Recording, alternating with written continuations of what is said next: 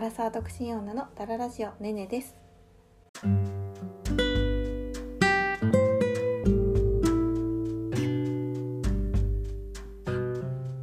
はいどうも。えっ、と今日はありがたいことにお便りを2件いただいていてそちら読ませていただきたいと思います、えーまず1件目ですね、えーラジオネームリリーさん。はじめまして。24歳の社会人3年目です。ポッドキャスト初めて開いて何のこっちゃわからないまま何気なくタップして聞いていました。今週仕事ですごくすごく辛くて給食間近まで追い込まれてしまい食べれず寝れずの大変な1週間でした。今も体調良かったり悪かったりでドキドキしながら過ごしています。YouTube がなんとなく辛くてポッドキャストを開いてダラダラ聞いていましたが上司のエピソードがめちゃくちゃ共感でき思わずポロポロ泣けてきました。まさに私も言われたことあるので違和感しかなかったです。私だけじゃないんだと思いました。すごく安心しました。仕事大変ですよね。変な人もいるし。赤裸々に話してくれてすごく親近感を持ちました。出会えてよかった。なんという奇跡。落ち込んだ1週間の1週間に最後の最後とてもいい出会いがありました。これからも応援しています。というお便りをいただきました。ありがとうございます。ねえなんかあのこのねお便りなんか読みながら私もすごいねあの泣きそうになっちゃいました。なんかあの私があの何気なく何気なくというか今日あったことみたいな感じで言ったことに対してなんか単純にこうあのリリーさんがあのとてもいい出会いがあったって言ってくれたこととすごく安心してくれたっていうやっぱりね誰かの役に立てたっていうのがすっごいね嬉しかったのとまああのちょっと内容なんだろうこのお便りのね内容に対して嬉しかったってことではなくそう単純にこういうお便りをいただけて嬉しかったなって思ったのと、うん、でもなんかうんリリさんのねあのなんていうんだろうこの社会人3年目で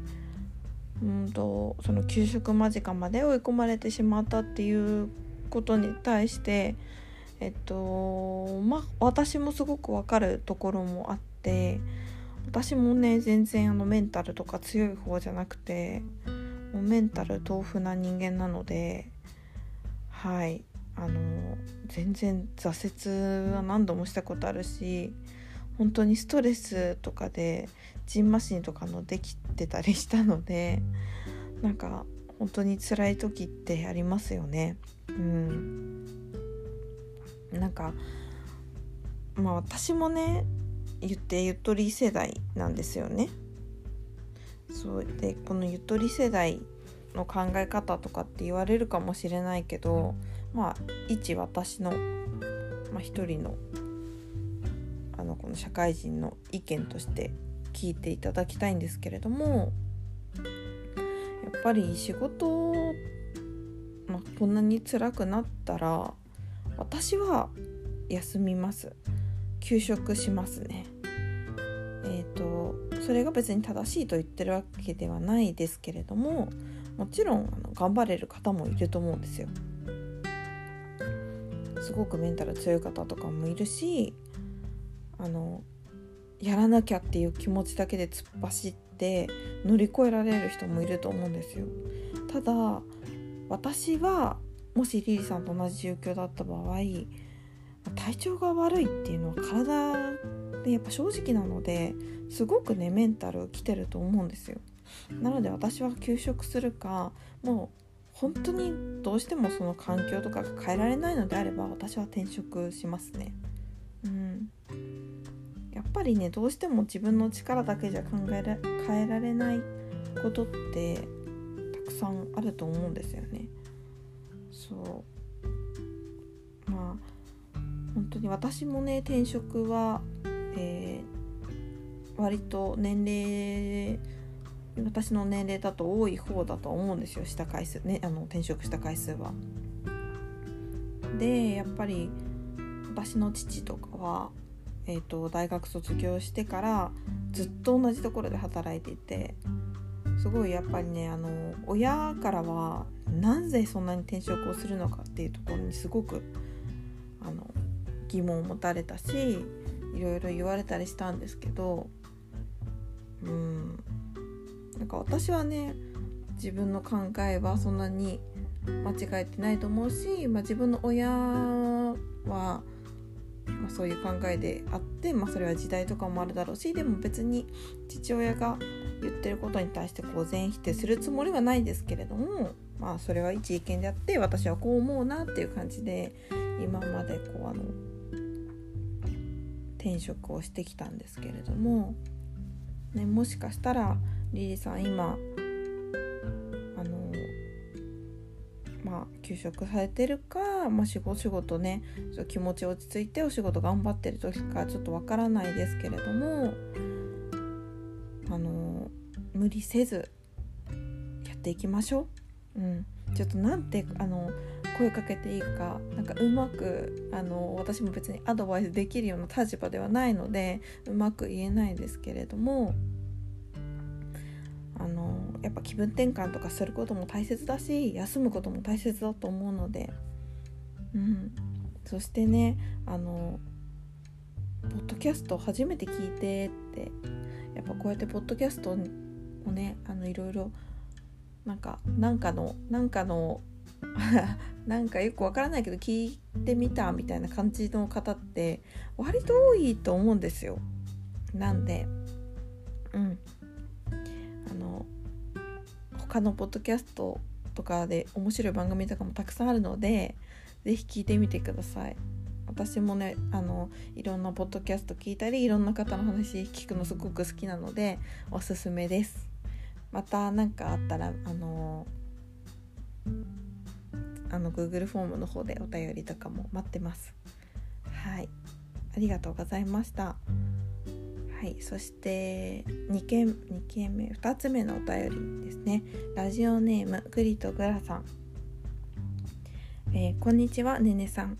少し遠く離れたヨーロッパからいつも楽しく聞かせていただいています。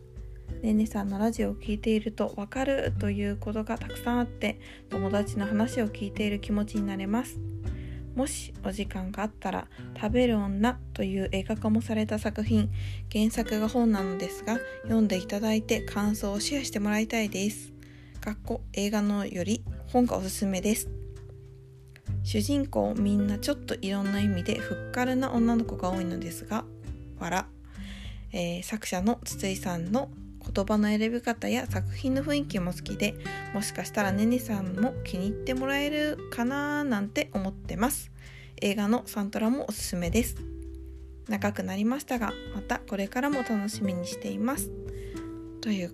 えー、お便りいただきました。ありがとうございます。あのヨーロッパから聞いていただいてるんですね。すごいグローバル。嬉しい。ありがとうございます。なんかあのー、このポッドキャストでどこの国で聞いてるかっていうのが分かるんですね。で意外とねおあのいろんな国から聞いてこうき本当に聞いてるかどうか分かんないですけど、うん、なんか間違えてタップしちゃったみたいな感じとかそういうのなのかもしれないですけど結構いろんな国が出てくるんですよ。でヨーロッ他の国だとまた多分全部ね大体1%とかなんですよね。その割合的に。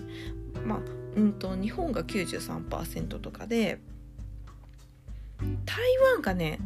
3%くらいいるんですよね。で他がいろんな国がバーってあるんですけどそのヨーロッパのねどこの国だかちょっと存じ上げないですけれどもそこの国の一人がきっとグリとグラさんなんですね。ありがとうございます。すいません余談が。えはい。そしてえっ、ー、と食べる女。あの実は見たことあったんです私。そう。で食べる女という映画がそうもしかしたらねねさんにも気に入ってもらえるかなってあの書かれあのお便り書かれてえっ、と思ってすごいびっくりしたんですよ。でそれなんでかっていうと私もすっごい好きで作品の雰囲気とか。すごい私がすごいあのなんだろう。こんな雰囲気が好きなん好きだろうなっていうのを読み取ったグリーとグラさんめちゃくちゃすごいですよね。天才ですよね。だってお会いしたことないのにすごいなって本当思思いました。嬉しいですめちゃくちゃ。ありがとうございます。そう。なんかまあでもねあのちょっとここからねあれなんですけどあの申し訳ないんですけど映画見たのだいぶ前ですごいあのあすごいいい映画だったなって思ったのは覚えてるんですけど内容すごい覚えてるかって言われたらそんなに覚えてなくてあの今ちょっとあの見返してます。えっとそしてあの本も昨日買いました。お便りを読んですぐ買いに行きました。でちょっとねあの仕事終わって今日ちょっと読もうと思ったんですけど今日ちょっとねあの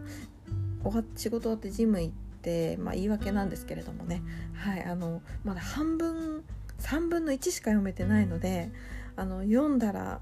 あの感想をシェアしていきますね。もうあのせっかくなのでえっと